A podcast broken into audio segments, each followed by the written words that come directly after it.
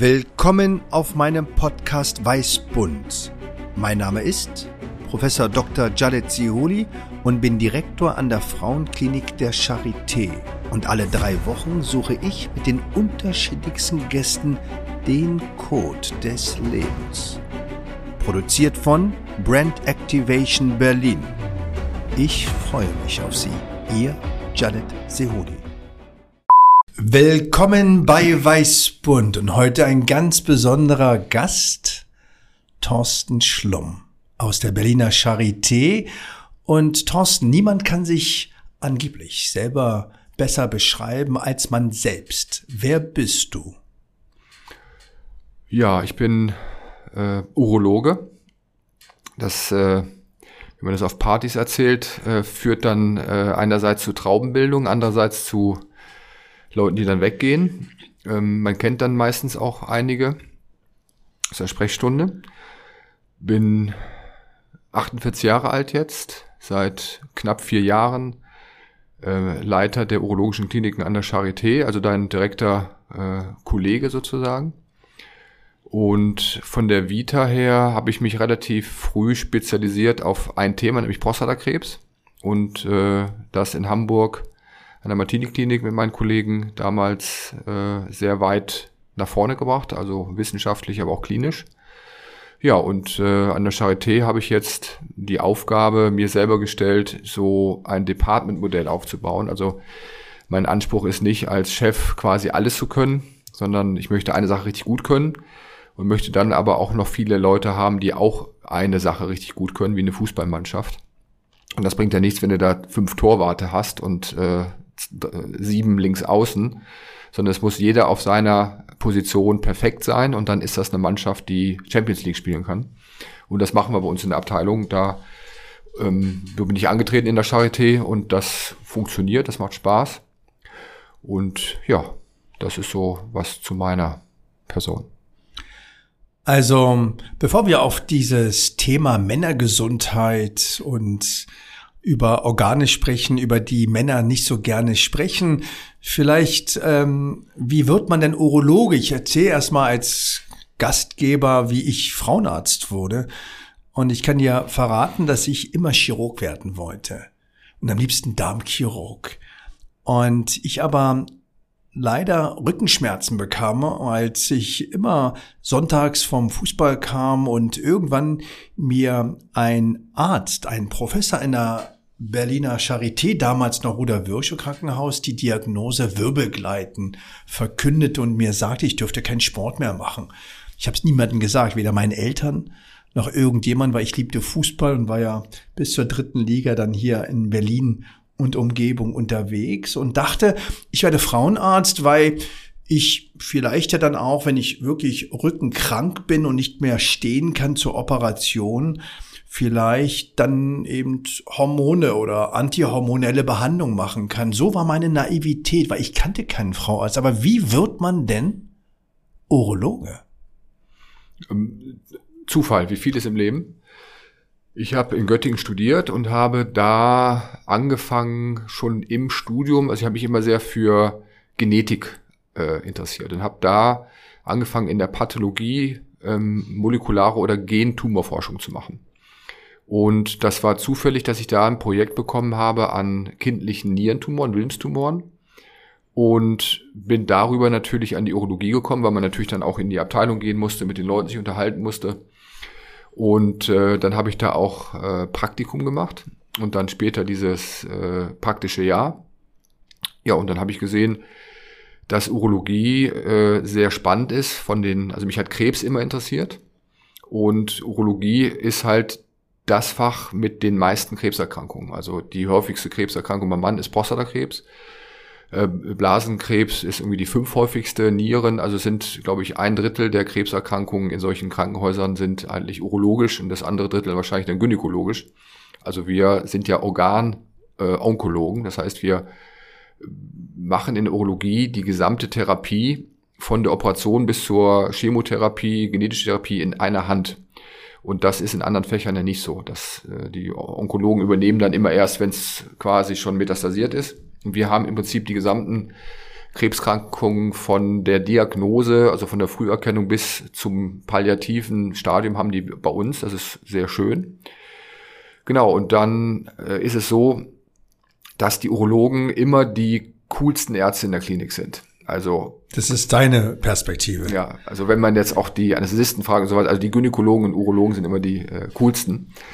Ähm, und das sieht man auch auf Betriebsfeiern und Partys. Also wir sind immer die äh, Party-Animals, muss man sagen. Und das ist immer so die Frage, ist das Hände und Ei? Also ist man cool und wird dann Urologe oder äh, ist man Urologe und wird dann cool? Ähm, ich glaube, es ist so eine Selektion. Und wenn man das mal ganz kritisch sieht, ich habe letztens so einen Vortrag gehalten vor jungen Ärzten und habe mich dahingestellt und gesagt, ich mache jetzt mal Werbung für unser Fach.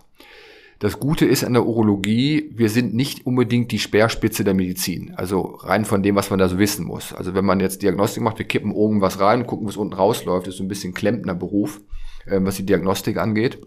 Das heißt, man kann da relativ schnell mit wenig weit kommen.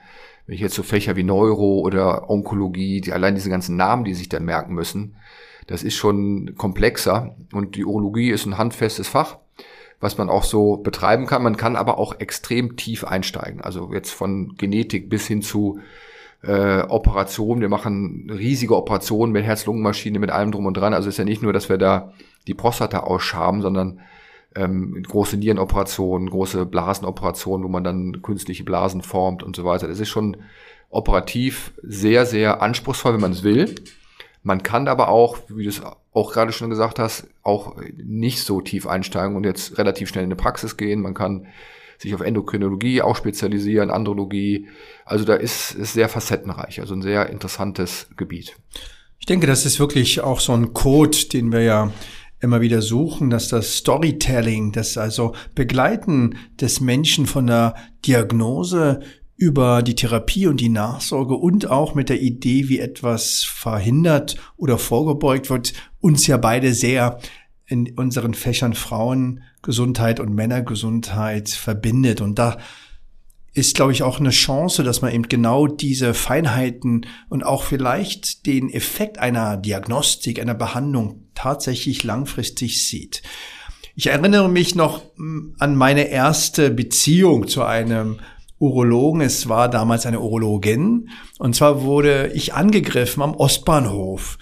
Und zwar war ich gerade auf dem Weg zum Vortrag und ähm, da kam jemand mit einer Currywurst äh, und war ähm, sehr, sehr aggressiv und trat mir dann zwischen die Beine. Und im Rahmen dieser Aufarbeitung, äh, damals im Unfallkrankenhaus Berlin, äh, sah ich zum ersten Mal meine Prostata im Ultraschall. Jetzt zurück zur Küche, zurück zur Party. Warum soll denn ein Mann zum Urologen? Und wenn ja, wann? Also man könnte es ja mal von äh, andersrum sagen. Frauen gehen ganz normal zum Gynäkologen und relativ früh. Also gerade wenn man sich dann irgendwann mal in jungen Jahren die Pille das erste Mal verschreiben lässt, hat man das erste Mal quasi Kontakt. Und dann ist es logisch, dass Frauen zur Vorsorge gehen. Da, da redet gar kein drüber, niemand drüber. Krebsvorsorge, äh, Brust, äh, Zervixkarzinom und so weiter, das ist irgendwie drin.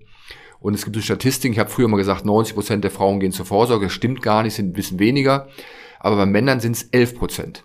Also 11 Prozent der Männer gehen zur Vorsorge und das Phänomen ist, ich mache das immer so ein bisschen, also Männer sind ja, ein, also wenn man 100% Männer hat, ist schon eine andere Klientel an, an Patienten. Und Männer, wenn man sich jetzt überlegt, Männer mögen ihr Auto. Und jeder Mann äh, weiß, wenn die Warnblinkanlage äh, leuchtet äh, auf der Autobahn mit 200, dann geht sofort rechts ab äh, zum nächsten Händler und gucken, was da los ist. Nämlich, weil der Mann gelernt hat, wenn ich früh eine Inspektion mache, da sieht man irgendwie einen Keilriemen, der ersetzt werden muss oder irgendwas, dann machen wir das und geben da viel Geld für aus, um einen kapitalen Schaden zu verhindern. Wenn das Ding irgendwann mal in die Luft geht, dann ist das ist der Motor kaputt. Wenn ich ihn für 200 Euro wechsel, äh, wenn er noch halb, äh, dann so, das hat der Mann gelernt. Aber mit seiner eigenen Gesundheit macht er das nicht. Und das sind so psychologische Momente, die wir auch lernen, gerade mit den Kooperationen mit unseren äh, Psychologen. Wir haben auch Psychologen, Psychoonkologen. Der Mann ist da eine Eigenart. Also Frauen sind viel verantwortungsvoller mit sich selber, aber auch mit ihrer Familie und mit ihrer Umwelt. Die sind äh, viel strukturierter und äh, können auch viel mehr ab als wir Männer. Also wenn wir die Kinder kriegen würden, dann hätten wir diese ganzen Überbevölkerungsprobleme nicht. Ähm, und das muss beim Mann ankommen. Wenn wir einen Schnupfen haben, dann sind wir ja schon, brauchen wir schon Intensivstationen. Und deswegen sind wir natürlich auch Meister der Verdrängung. Ne? Wir gehen eigentlich eher erst zum Arzt, wenn irgendwas komisch aussieht oder wehtut. Das sind ja so die zwei Gründe, warum gehe ich zum Arzt. Einerseits, weil irgendwas ist, ich habe eine Not oder ich gehe zur Vorsorge. Und das ist bei Männern leider noch nicht so der Fall. Aber jetzt zu der Frage, wann.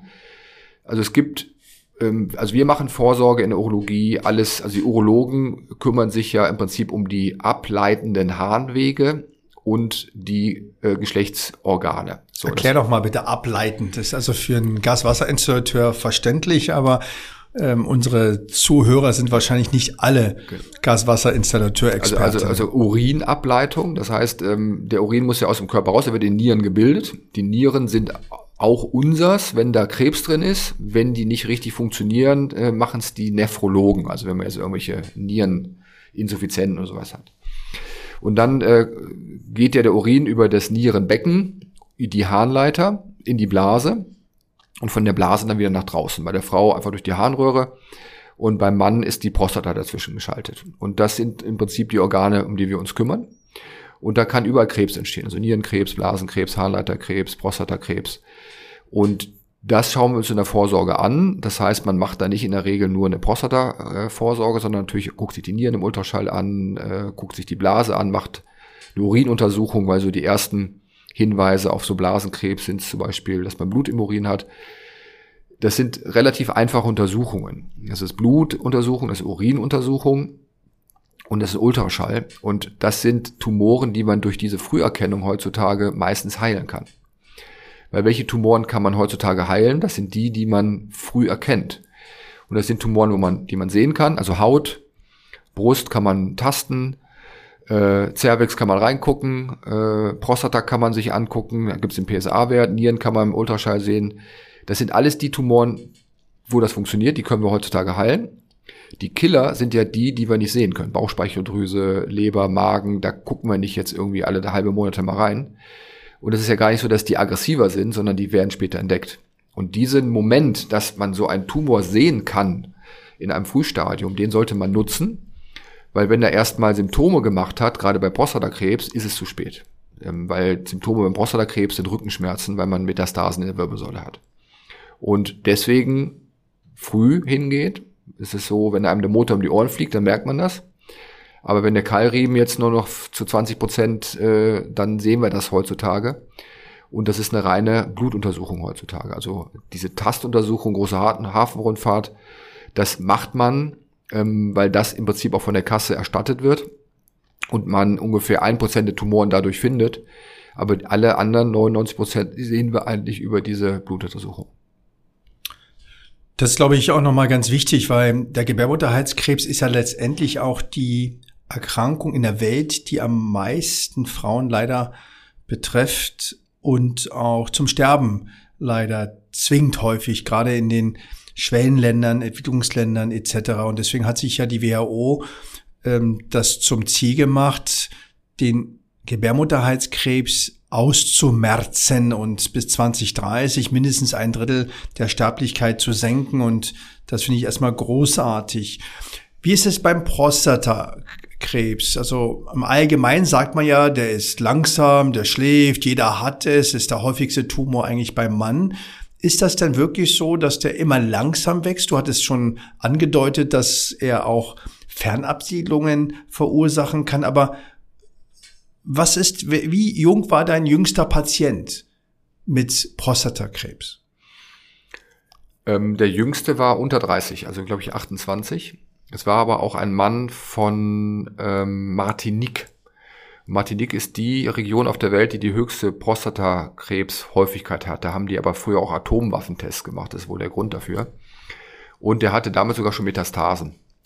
Ähm, aber ich habe schon so einige in den 30ern gehabt. Und es gibt eine ganz interessante Studie, nämlich aus Detroit.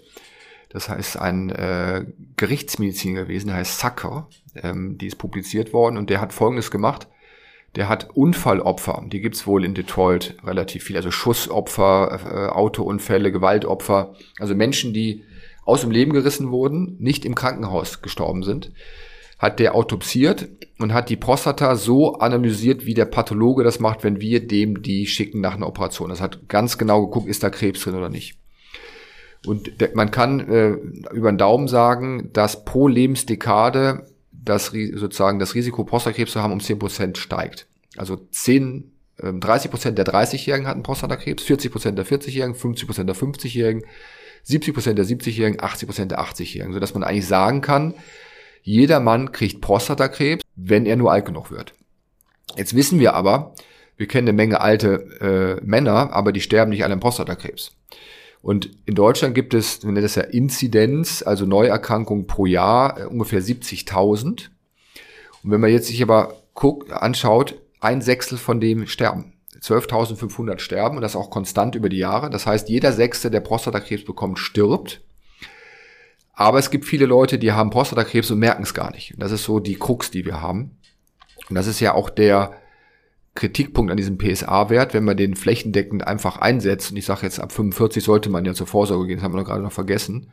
Ähm, und macht bei jedem Mann äh, Prostatakrebs dann finde ich viel Beifang. Dann habe ich viele äh, Tumore, die wir sagen indolent sind und die zeitlebens keine, kein Risiko darstellen.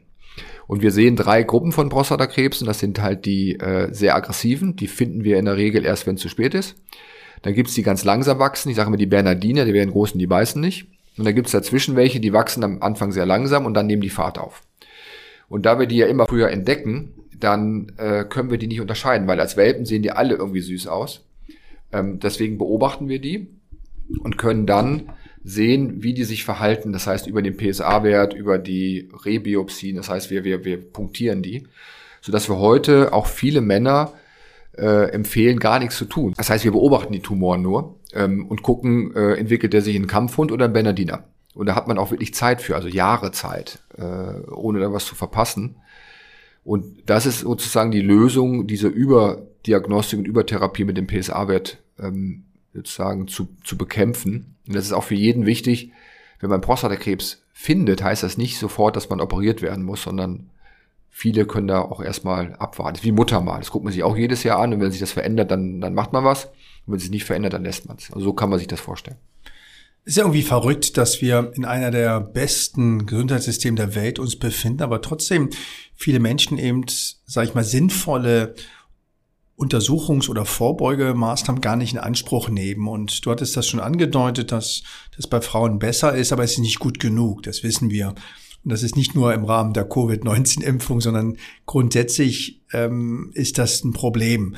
Was hältst du davon, wenn es gemeinsame Vorsorgekampagnen gibt, Männer und Frauen? und die Partnern, dass man eben, man weiß ja, dass das eben häufig sich gegenseitig motiviert und inspiriert. Wir reden auch über andere Noxen, also Gifte, Rauchen und so weiter. Was hältst du davon? Und gäbe es denn dafür eine, sage ich mal, eine Strategie, das flächendeckend zu nutzen? Also ich finde das eine super Idee. Das war hast du ja auch schon mal, haben wir schon mal besprochen, war ja deine Idee, dass man sagt, wir haben die Männergesundheit, das sind 50 Prozent äh, der Menschen, und wir haben die Frauengesundheit, das sind die anderen 50 Prozent. Dann gibt es vielleicht noch so 0,00, die nicht wissen, ähm, in welche Richtung sie, sie gehören. Und dann hat man 100 Prozent der Menschen. Und ich glaube, das macht Sinn, dass man im Prinzip jetzt nicht hingeht und sagt, wir machen jetzt die Medizin für die Männer und die Medizin für die Frauen, weil ja auch viele Therapie- und Diagnostikstrategien, die wir haben, ergänzen sich. Also wir haben ja extrem viel äh, in der Urologie gelernt von euch, die ihr jetzt schon seit 20 Jahren genbasierte Therapien macht und Diagnostik. Das, da fangen wir ja gerade erst mit an. Und das macht Sinn, weil das ist dann die Medizin für die Menschen und nicht nur für einen Teil der Menschen.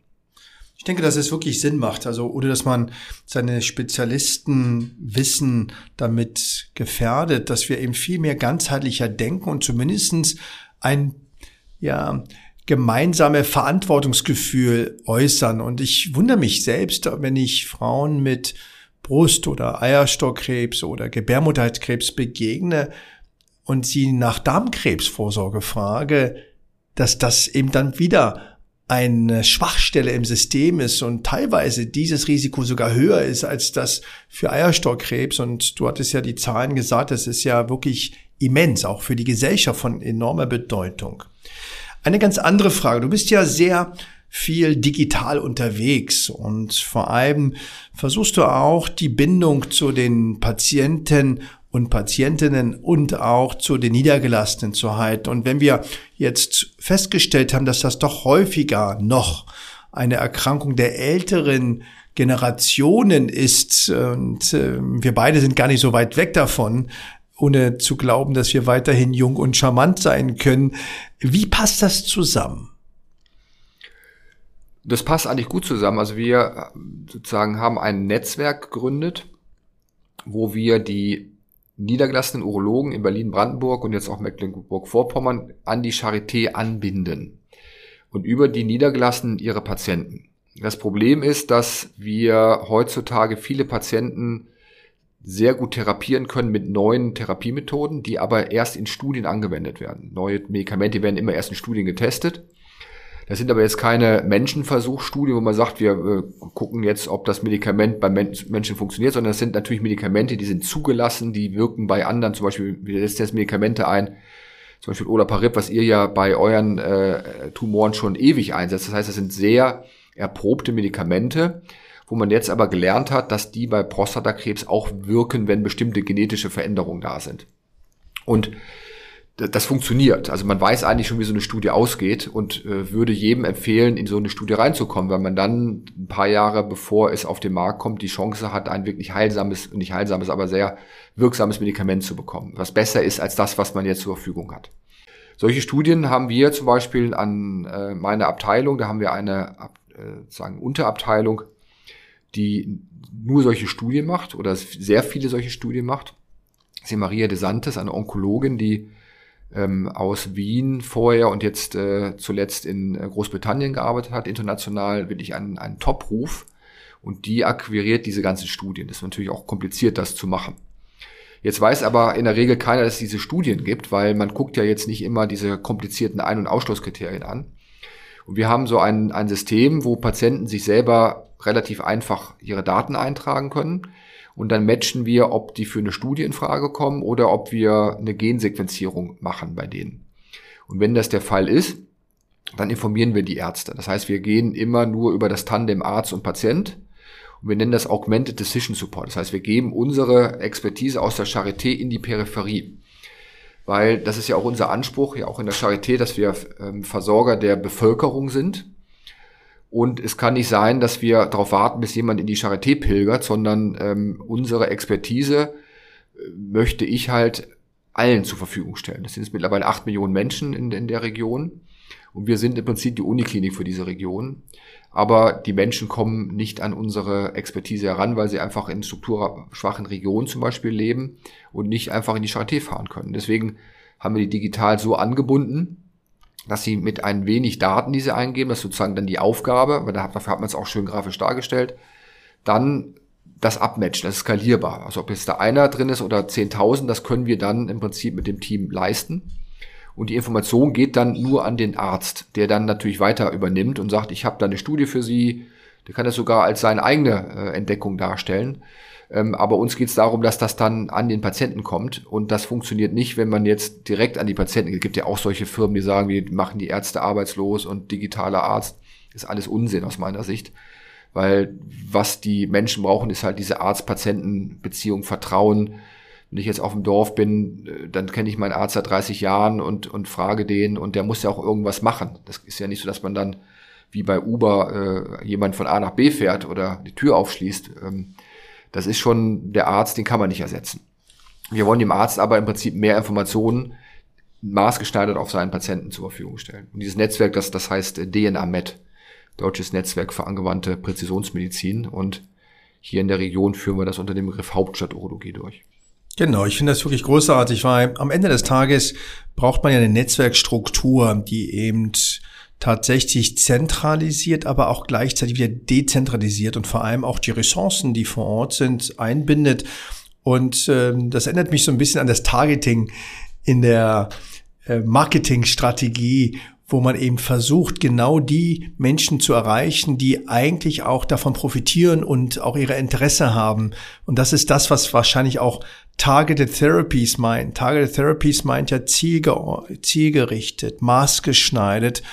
Und dazu braucht man natürlich mehr als nur den Namen und wo man geboren ist, sondern ich denke, genau das, was du gesagt hast, ist das, was wir unter Wissenschaft meinen. Wissenschaft bedeutet, dass wir auch die Barrieren an der Wissenschaft teilzuhaben sehr gering halten müssen. Und allein äh, die Pandemie hat uns gezeigt, wie kompliziert es ist, alle Menschen zu erreichen. Und deswegen bin ich da auch ganz beeindruckt von deinem Konzept und äh, denke, das ist tatsächlich skalierbar für alle anderen Erkrankungen, in einem Strukturnetzwerk sich zu begeben, wo ich, wenn es ein Problem gibt, auch zurückgreifen kann und nicht gelähmt bin in der Situation und zufällig irgendwo mal ähm, mich äh, dann ans Netz setze und versuche in einer Hektik mit Angst im Bauch, im Herzen, dann vielleicht die neueste und beste Therapie zu finden. Also deswegen finde ich das extrem wichtig. Und selbst in der Berliner Hauptstadt haben wir ja strukturschwache Regionen in dem Sinne, dass nicht alle immer zur besten Zeit äh, die beste Therapie kriegen können. Deswegen finde ich das extrem wichtig. Du sagtest, dass eben Urologen ja ganz besonders ähm, sind in ihrer Persönlichkeit. Woher nimmst du denn deine Kraft und Energie? Und du kommst ja aus Hamburg, einer der wenigen konkurrierenden Städte dieser Stadt. Wie lebt es sich in Berlin und vor allem, woher holst du dir deine ja, Fantasie, deine Kraft, deine Deeskalationsquelle? Ja, ich bin kein Hamburger, ich habe da 15 Jahre gelebt komme tatsächlich, bin ich aufgewachsen in Friesland, da in der Nähe von Jever, wo das gute Bier herkommt. Und äh, bin also sehr ländlich äh, geprägt. Und tatsächlich finde ich Berlin besser als Hamburg. Also ich war ja nie richtiger Hamburger, sondern bin habe ja auch nur gelebt und finde Berlin lebendiger und vor allen Dingen für mich nahbarer. Also Hamburg ist schön, also es gibt schöne Häuser, aber man kommt da in die Gesellschaft nicht so rein wie in Berlin. Berlin sind ja wie New York oder so, es sind viele Zugezogene. Und wir wohnen hier in Kreuzberg. Und das ist halt eine bunte Gegend, äh, die sehr äh, viel Spaß macht. Also man kann da auch rumlaufen, wie man will, ohne dass man da doof angeguckt wird. Das ist in anderen äh, Hamburger Stadtteilen schon anders. Und ähm, Kraft nehme ich mir tatsächlich, also man braucht ja viel Kraft, weil man sieht ja jeden Tag Leid und Verderben. Also ich sehe jeden Tag Menschen, wo ich weiß, die leben nicht mehr oder die wissen auf jeden Fall, wann es vorbei ist. Ähm, und man denkt natürlich immer selber, was würde man machen in so einer Situation. Und auch viele Leute, die natürlich auch zu uns kommen ja dann auch äh, Leute, die sehr weit gekommen sind im Leben und die fallen ja am tiefsten. Wenn man jetzt irgendwie Chef, CEO und hat irgendwie Millionen oder Milliarden, dann hat man viel zu verlieren. Und genau diese, dieses Problem, was diese Menschen haben, das habe ich mir abgewöhnt, in Anführungsstrichen. Das heißt, ich lege eigentlich relativ wenig Wert auf materielle Dinge, Natürlich hat man die, aber ich strebe da nicht nach, äh, sondern ich strebe nach eher äh, persönlichem Glück. So, und persönliches Glück ist für mich gesunde Familie. Also ich, mein Ruhepol ist meine Familie, zwei kleine Kinder und eine äh, ganz tolle Frau, mit der ich zusammen als Partner äh, agiere. Also wir sind die besten Freunde und wenn man dann noch verheiratet ist, macht das, macht das Sinn. Und das ist natürlich auch teilweise anstrengend, aber auch diese Anstrengung äh, schweißt zusammen. Beide voll berufstätig, sie ist auch Ärztin. Und ähm, dann ist es halt so, dass diese Momente, die man dann hat, die erfüllen. Und was ich dann, was wir auch zusammen machen, ist Sport. Haben wir auch gerade drüber gesprochen, bin ja hier auch mit dem Fahrrad angereist aus, aus Steglitz. Das heißt, ich fahre eigentlich jeden Tag in Berlin Fahrrad was vielleicht auch nicht so gesund ist, äh, aber das ist ein Ausgleich. Also ich freue mich dann im Sommer, wenn ich nachmittags nach Hause fahre mit dem Fahrrad. So, und dann machen wir auch, auch jeden Tag anderen Sport. Und das sind so die Sachen, Familie im Kleinen, aber auch im Großen, also meine restliche Familie.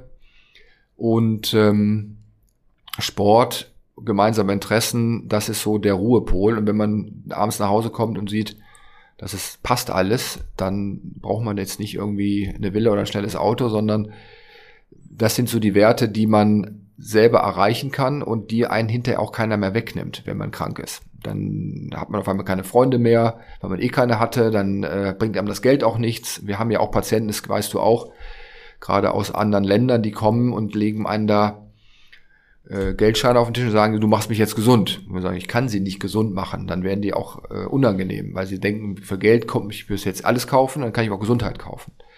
Und das funktioniert dann nicht mehr.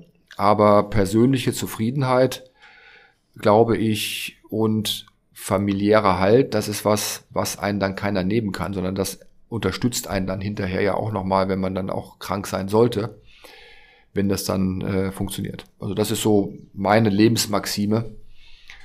Und ja, das funktioniert.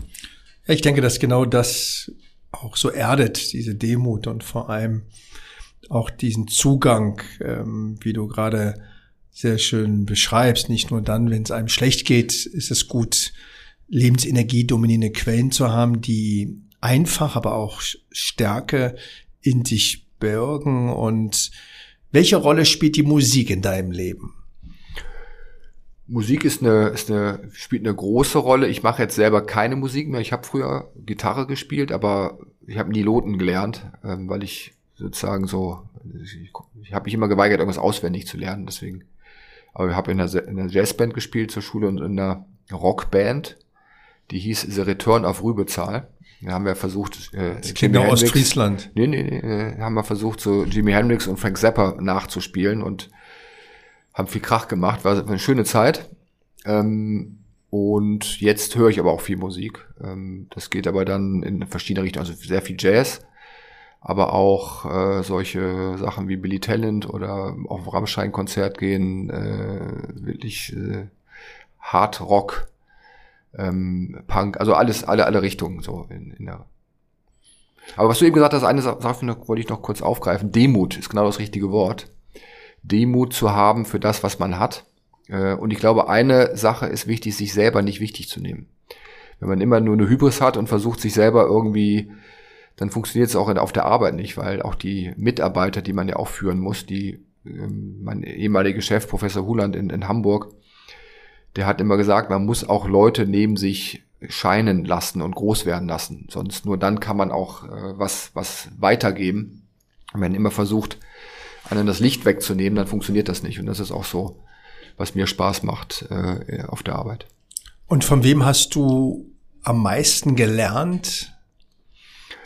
Also tatsächlich, ich habe, man hat ja so romantische Vorstellungen, wenn man mal äh, in Ruhestand geht oder und dann dann sprechen alle Leute, die einen geprägt haben, die werden dann nicht mehr leben leider. Aber ich habe so vier Leute, Männer tatsächlich in, in meiner Vergangenheit, die mich geprägt haben und auch mir das ermöglicht haben, was ich jetzt äh, habe. Das ist einmal äh, Michael Schulz, ist mein Doktorvater äh, aus Göttingen, bei dem habe ich promoviert in der Paläopathologie. Das heißt, ich habe mir alte Knochen angeschaut vor die irgendwie tausend Jahre alt sind, habe die auch Krankheitszeichen untersucht. Der hat auch so Mumien und so weiter. Das war to toll.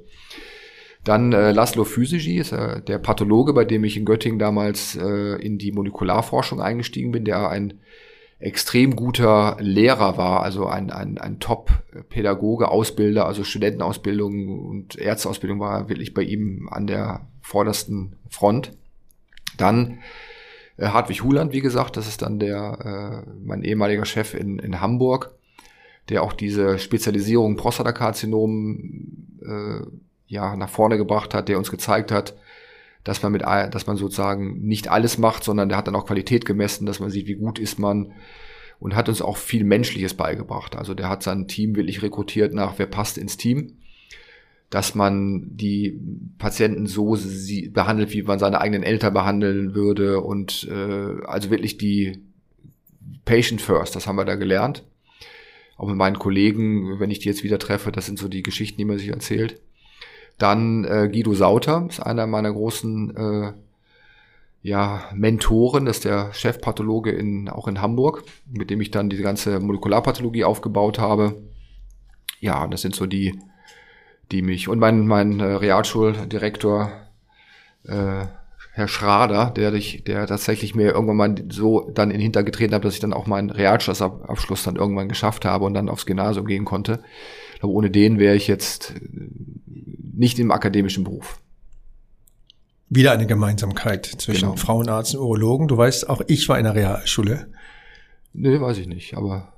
Ich war hier an der Diesterweg-Gymnasium, habe aber das Probehalbjahr nicht bestanden, habe es auch niemandem gesagt und bin dann mit einer 6 in Latein, einer 6 in Deutsch und einer 5 in Kunst, das musste erstmal schaffen, auf die Realschule, eine ganz renommierte, eher im Negativen damals, die Herbert Hoover, das ist hier in der, in der Punkstraße und äh, bin dann aufs Gymnasium gekommen. Das heißt, du hast ein Aufbaugymnasium gemacht?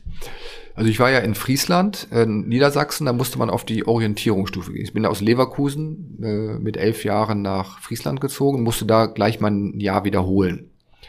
Und in der Orientierungsstufe gibt's ja dann so Kurse, und da geht man entweder kriegt man eine Gymnasiumempfehlung, eine Realschulempfehlung oder Hauptschulempfehlung. Und ich hatte eine Hauptschulempfehlung, also äh, neun zu, also einer hat für mich auf Realschule, der wollte mich aber auch loswerden. Das war der Biolehrer.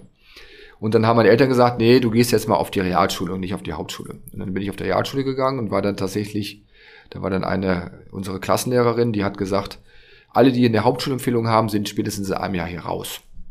So, das hat sie auch geschafft, bis, bis bei, bis auf mich. Ähm, und auch, muss man sagen, ich habe gerade noch äh, zwei Leute vergessen, nämlich meine Eltern, die natürlich äh, mich geprägt haben und mein Vater tatsächlich, dem bin ich, glaube ich, schuldig, dass ich das dann geschafft habe, weil er hat immer gesagt, der Junge ist nicht doof, der ist nur faul.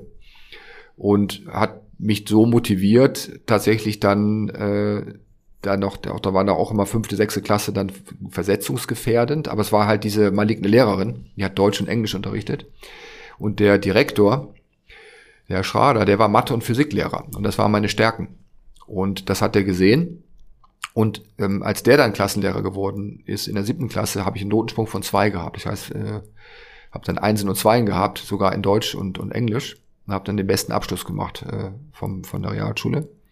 Bin aufs Gymnasium, habe dabei wieder mich hängen lassen und habe dann tatsächlich auch mit einem 3-4er-Abi da abgeschlossen. Wie ist dein Abiturdurchschnitt? 3-4. Super. Also ich dachte, ich bin schon schlecht mit 2,3, was eine 1,0 nach bayerischen Kriterien gilt im Wedding. Aber 3,4 ist schon mal eine Nummer. Aber wie kommst du dann ins Medizinstudium? Ja, wir hatten aber auch einen Wettkampf äh, mit meinem Freund, der jetzt äh, immerhin Bundesgeneralstaatsanwalt ist. Ähm, wer das schlechteste Abi macht. Das ist, das muss man sagen, es ist gar nicht so einfach, weil du musst ja nur in einem Fach null Punkte kriegen, dann bist du raus aus der Nummer. Und äh, das habe ich mir dann Französisch geleistet, also viermal äh, einen Punkt eingebracht, habe auch ein D mit der Lehrerin gehabt.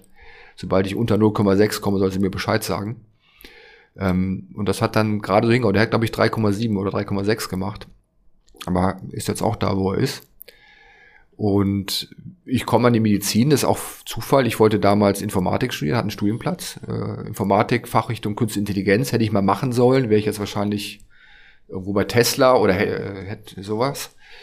Und habe dann wieder mit diesem, äh, mit meinen äh, Freunden äh, aus Jever, der eine war der Sohn vom, vom Chefarzt Unfallchirurgie Tim Walde, der Vater war Hans-Joachim Walde, der Bekannte war ähm, Olympia Zweiter und Dritter im Zehnkampf. Das war 64 und 68, glaube ich, also eine, eine Prominenz. Und der war auch Sportarzt dann von Werder Bremen und so weiter. Und der hat gesagt, äh, mach doch Zivildienst. Also ich wollte nie zur Bundeswehr. Habe ich, äh, mussten damals ja noch verweigern mit so einer Schrift. Da habe ich geschrieben, ich kann mir nicht vorstellen, mich den faschistoiden Strukturen der Bundeswehr unterzuordnen. Das hat sehr wahrscheinlich nie jemand gelesen, äh, weil mich da auch nicht an, den habe ich dann so, da war, war ich raus. Und da habe ich Zivildienst gemacht. Und das war im Krankenhaus auf der Krebsstation. Und da habe ich halt gesehen, dass meine ähm, Fable für Naturwissenschaften, aber was mich da begeistert hat, ist dieses Arbeiten im Team, also mit den Krankenschwestern zusammen. Das hat mich so begeistert.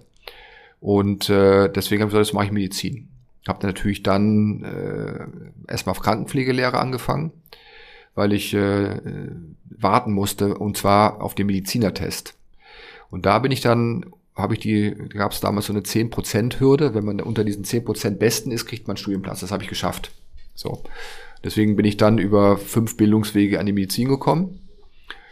Und ja, das hat, aber das war der Ausschlag war tatsächlich dieses tolle Arbeiten in Extremsituationen. Man ist ja wie, wie ein Team, was eine Schlacht schlägt. Also ich war auf einer Lungenkrebsstation, da ist jede Woche sind zwei Leute gestorben. Man musste morgens die äh, Sputumbecher wegräumen, sagen die schwerkranke Leute äh, pflegen. Und wie gesagt, das war harte Arbeit, auch für so einen jungen Menschen natürlich auch ein Schock. Aber diese Zusammenhalt mit den, mit der, mit dem, mit den Schwestern, das hat mich so begeistert, ich gesagt, das, da will ich hin. Wirklich verrückt, als ob es äh, eine Duplikatur ist. Also, weil auch ich ja über die Krankenpflege zum Medizinstudium gekommen bin und äh, auch mich damals ähm, insbesondere die Hautkrebs und auch die Geschwüre der Dermatologie so beeindruckt hatten. Ähm, und ähm, ich aber eben nicht so gut war wie du. Weil ich habe den Medizinertest zwar gemacht, aber richtig gut war es in dieses dreidimensionale äh, Denken war mir auch nicht so ganz einfach. Ich hatte mir so eine Modelle gebaut mit diesen komischen Kabeln, dass man weiß, links, rechts und so weiter. Sondern ich hatte das Glück, dass ich in der Charité über ein Auswahlgespräch eingeladen worden bin und aus irgendeiner Geschichte heraus äh, ich dann eben ausgewählt worden bin von unter drei Prozent damals im Medizinstudium und ich hatte ja ähm, erst wenige Wochen, glaube ich, vorher den deutschen Pass. Ich war ja in Berlin geboren, hatte ja aber den marokkanischen Pass und musste eben so in Konkurrenz mit allen Menschen außerhalb Deutschlands gehen, die natürlich alle bessere Abiture hatten als das 2,3. Aber das, was du beschreibst, äh, zeigt immer wieder, wie grausam manche Lehrerempfehlungen sind. Punkt aus. Ich habe da und zweitens, ähm, dass es eben leider eben so ist, dass man eben nicht unbedingt eine Eins haben muss, um eine gute Medizinerin oder Mediziner oder eine gute Krankenschwester und Krankenpfleger zu sein, sondern irgendwie die Menschen lieben muss und vor allem auch klar sein muss, dass es eben keine Ich-AG ist, Medizin. Medizin ist so modern und es gibt keine Disziplin, die eigentlich eine Krankheit alleine behandeln kann. Es macht auch gar keinen Sinn, aber trotzdem braucht man eben diesen holistischen, sagt man, ganzheitlichen Ansatz und äh, du beeindruckst mich ja immer, ich sehe dich ja nie mit Krawatte. Kompetenz oder statt Krawatte, sage ich immer. Genau, ich mag Krawatten, deswegen habe ich so viele Krawatten. Du hast ja auch Kompetenz, du darfst das, du hast Kompetenz. Aber ich finde es extrem beeindruckend. Jetzt zum Abschluss, kochen. Kochst du? Ja, ähm, und meine Frau sagt auch teilweise gut. Ich habe so eine, äh, so ein An, äh, ja so so, so eine Angewohnheit, wenn ich was mache, mache ich es perfekt. So, und die weiß genau, jetzt gebe ich ihm eine Aufgabe. Zum Beispiel hat sie mir gesagt, mach das beste Grilled Cheese Sandwich oder mach die beste äh, Süßkartoffel. Also es gibt hier richtige Vorgaben. Genau, und dann recherchiere ich ein halbes Jahr, gucke mir YouTube-Videos an, lese und dann probiere ich zum Beispiel auch Kaffee. Ich habe so eine, hab so eine tolle, äh, richtige Siebträgermaschine. Da habe ich jetzt irgendwie zwei Jahre rumgefummelt, um den perfekten Kaffee zu machen. Und dann mache ich das und kann dann halt, habe so Inselbegabung. Also ich kann dann so drei Sachen richtig gut. Mhm. Oder irgendwie Cacio e Pepe, äh, also so, so, was einfach klingt, aber dann nicht einfach ist. Aber dann auch wieder nicht. Also das mache ich dann.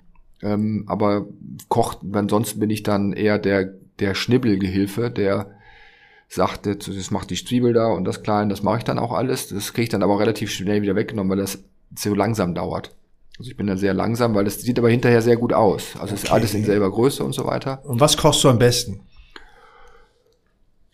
Wie gesagt, diese drei Gerichte, die ich dann irgendwann mal mir angelernt habe. Ähm, oder irgendwie kreativ. Einfach so was zusammenschmeißen. Gutes Schlagwort. Ich werde am, im Dezember einen Kurs starten. Creative Cooking für Krebspatientinnen und Patienten. Und zwar mit der Idee eben, dass man an dem Produkt etwas die Grenzen zwischen Behandler und Betroffene und so weiter verliert und vor allem tatsächlich auch diese Achtsamkeit unterstützt. Und nächstes Jahr werden wir von der Deutschen Stiftung Eierstockkrebs das Motto Kochen gegen Krebs ausrufen. Und ich habe schon mit Herrn Tim Melzer, mit Herrn Schubeck gesprochen und wir werden dich mit einbinden, weil es hat heute wunderbar mir Spaß gemacht und vor allem auch nochmal klar gemacht, dass es ihm wichtig ist, einmal weg von diesen Stereotypen zu kommen, aber letztendlich sind wir Geschwister. In der, in der Auseinandersetzung Organe zu fokussieren, aber doch die Ganzheitlichkeit zu sehen und trotz der Schwere der Erkrankung eben zu versuchen, in der Kommunikation, digitale Techniken, aber auch eben genau diese Eskortierung der Patientin zu zu optimieren, zu verbessern. Und zwar das genau im Crosstalk mit allen anderen Professionen und Disziplinen. Und da bin ich dir sehr, sehr dankbar, dass du dir die Zeit heute genommen hast und freue mich sehr als Charité Urgewächs, dass du in der Charité bist und uns auch noch besser und auch noch ganzheitlicher machst. Und danke dir für deine Zeit. Danke dir für die Einladung.